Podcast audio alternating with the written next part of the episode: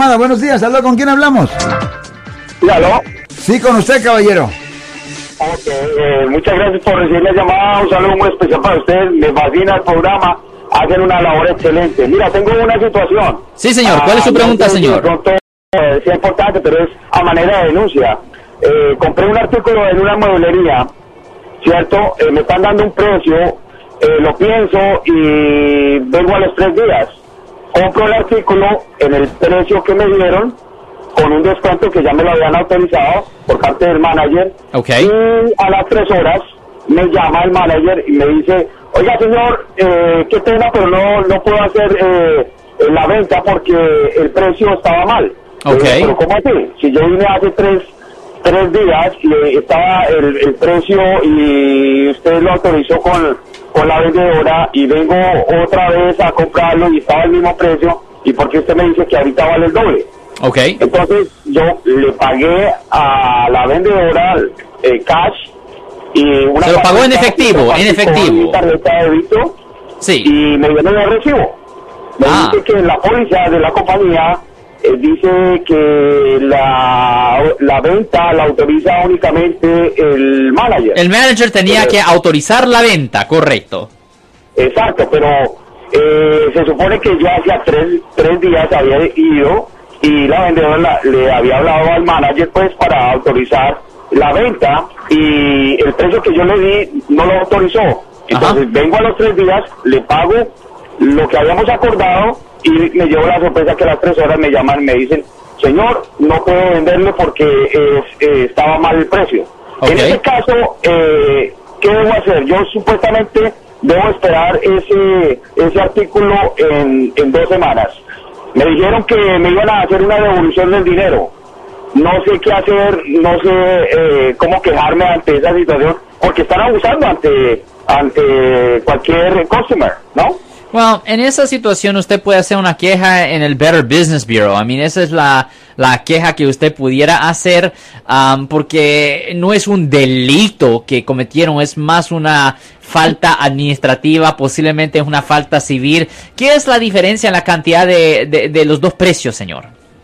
Ah, uno es, el, el precio que me están dando era de 1050 y el otro precio que me están dando es de 1999. Ya, eso es una diferencia de como 800 dólares o algo así. So, ya, algo por ahí. So, la cosa que es, definitivamente es un caso de small claims, es un caso de bajos recursos, no es un caso ah, donde se puede hacer una demanda civil en la corte formalmente. Eso es lo que usted pudiera hacer y un ah, juez en la corte de small claims pudiera hacer ah, esa determinación. Ah, si la determinación de que si usted debe la cantidad más alta o si usted puede argumentarle de que usted se confió en pagar la cantidad más baja, señor, porque usted razonablemente pensaba y creía de que la persona que le vendió ah, el artículo tenía la autorización para venderla al precio que le nombraron. Ok. Bueno, muy amable, gracias. Gracias, ten buen día, usted, caballero, muchísimas gracias. Alex, pásame tu, tele- tu- teléfono o tu televisión, como Mi quieras. televisora, pues yo soy el abogado Alexander Cross, somos abogados de defensa criminal, defensa criminal. Nosotros le ayudamos a las personas que han sido arrestadas y acusadas por haber cometido delitos. Si alguien en su familia o si un amigo suyo ha sido arrestado o acusado por haber cometido un delito y si necesitan representación en la corte, nos pueden llamar para hacer una cita gratis y ese número es el 1-800-530-1800. De nuevo, 1-800-530-1800, Marcos. Bueno, pues damas y caballeros, efectivamente, si usted, ¿verdad?, quiere verlo también al fabuloso Alex Cross por eh, Facebook, con mucho gusto lo puede hacer. ¿Cómo te pueden encontrar, Alex? Pues ah, siempre nos pueden agarrar en nuestra página de Facebook Live. La página se llama Doctor Alex Abogado. Siempre estamos ahí todos los ah, martes y viernes a las 12 y 35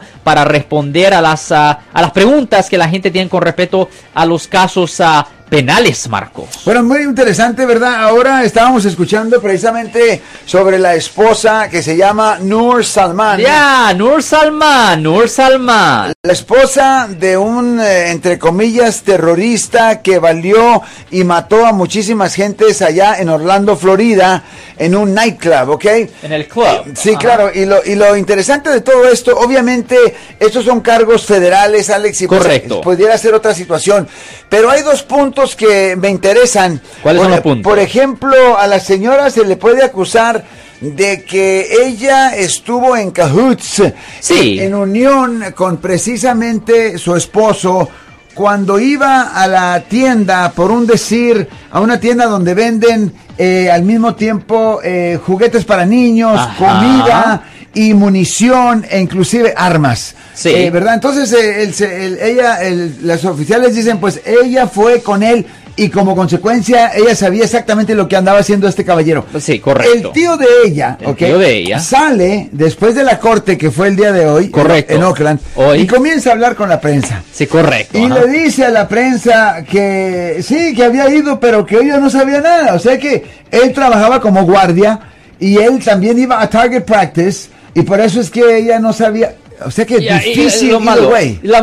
Y eh, le- por eso le digo a la gente, Marcos, si usted es ah, sospechoso de haber cometido un delito, nunca hable con la policía, no lo haga, porque cualquier cosa que usted haga o diga va a ser usado contra usted en la corte. En este caso, ella dio declaraciones inconsistentes. Ella originalmente había dicho, pues yo no sabía que mi esposo había hecho esto, que iba a hacer algo, etcétera, etcétera, etcétera. Pero en otra ocasión, ella dijo, pues yo traté de convencer a mi esposo de que ah, no lo hiciera. Hey, wait a second. I mean, ¿cuál historia es? No solo eso, pero suponiendo que ella um, le ayudó, suponiendo de que ella le ayudó a él Ajá. a formar su plan o, poner- o, o tener un vehículo listo para que se escapara o lo que sea, pues ahí le pueden presentar cargos de, como dice en inglés, aiding and abetting, de ayudando. en Eso es le- y es uno de los cargos que le presentaron a ella. Y la cosa que la única forma en que ella pudiera haber limpiándose las manos. Por eso si ella hubiera ido a las autoridades, si ella hubiera llamado a la policía y de, Ah, mira, yo, eh, mi esposo tiene planeado hacer esto, eh, ah, yo le ayudé a hacer ciertas cosas, pero yo lo quiero entregar. Eso es la única forma de poder lavarse las manos legalmente para, para que no le presenten los cargos. Claro. Si una persona es parte de una conspiración, yo sé que en este caso no le presentaron cargos específicamente ser parte de una conspiración, pero si le hubieran presentado cargos de ser parte de una conspiración, que son cargos aún más fuertes, cuando es cuando usted no solo le ayuda, pero también lo planea, lo contempla, le, da consejo y también está ahí con él o ella durante el curso del, de- del delito y todo eso. Cuando hay un cargo de conspiración, se puede siempre lavar los- las manos. La persona se puede lavar las manos para que no le presenten cargos. Si usted va a la policía y dice, hey, mire, mi esposo, mi primo, mi novio, mi novia, lo que sea, tiene planeado hacer esto, yo no quiero tener problemas con la ley, quiero lo, lo quiero entregar. Y, y la ley, eso existe para que las personas entreguen a las personas que están cometiendo delitos serios. Claro, ahora este obviamente fue un hombre pues eh, que mató a muchísima gente, ¿verdad? en la Florida, Algo sí. especial, correcto. Especial, ahora, eh, pues digo, me matas tanta gente. Ahora, ponle tú que eh, por un decir, yo tengo una hermana que ¿Usted está hermana? está enojada con su esposo, ¿verdad? Uh-oh. Ah, ok.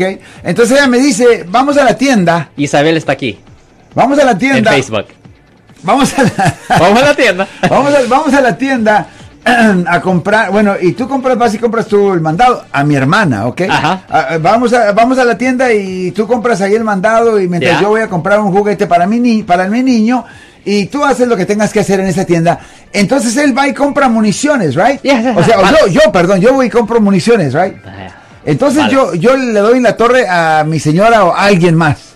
Pero mi hermana no supo nada de eso. Ni tenía idea. A eso, sabía. exactamente, a eso iba yo, porque esta señora es posible, es posible que no hubiera tenido una información absoluta de lo que este hombre iba a hacer. Pero como tú dices, ella la regó en otra ocasión al decir, Correcto. ahí donde la regó. Y no solo eso, pero también otro de los cargos tratando es de obstrucción de justicia. Pero si de mi- traer de obstruir. Pero si mi hermana, al, al mentir, al Yeah, mentir, sí. pero si mi hermana no supiera nada de eso, ella no pudiera ser eh, acusada. Pues legalmente, bueno, la pueden acusar, pero tienen Ah. que tener evidencia. Recuerda que es la responsabilidad de la fiscalía. Es la responsabilidad de la fiscalía de convencer a un juez. Nunca me gusta usar la palabra probar. La razón por la cual no me gusta usar la palabra probar, porque ¿qué se prueba? Es difícil, Es, es ¿Qué se prueba? probar. Es una cuestión de lavarle el coco, como Sí, dice mi mamá. ajá. Es convencerle a un jurado de Sí. que X persona cometió la falta. Te van a creer. Es el, es el fiscal que tiene, ese- que tiene que hacer la lavadura de los 12 cocos. Ajá, ¿Me entiendes?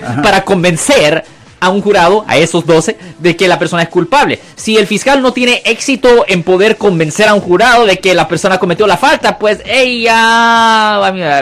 Ya, ya. Termina la historia. A, a lo que, a lo que voy, ¿verdad? Es obvio ¿Qué que obvio? a veces uno, eh, pues, es inocente Ajá. y se mete en problemas eh, que quizás lo puedan acusar de algo. Sí. Ahora, esta dama también dice, Dama. ¿verdad? Que, bueno, la esposa. La dama. eh, la dama. eh, ella dice, sí, yo fui al club una vez con él. Sí. Pero no necesariamente para planear cómo iba a salir corriendo el señor de ahí de ese lugar.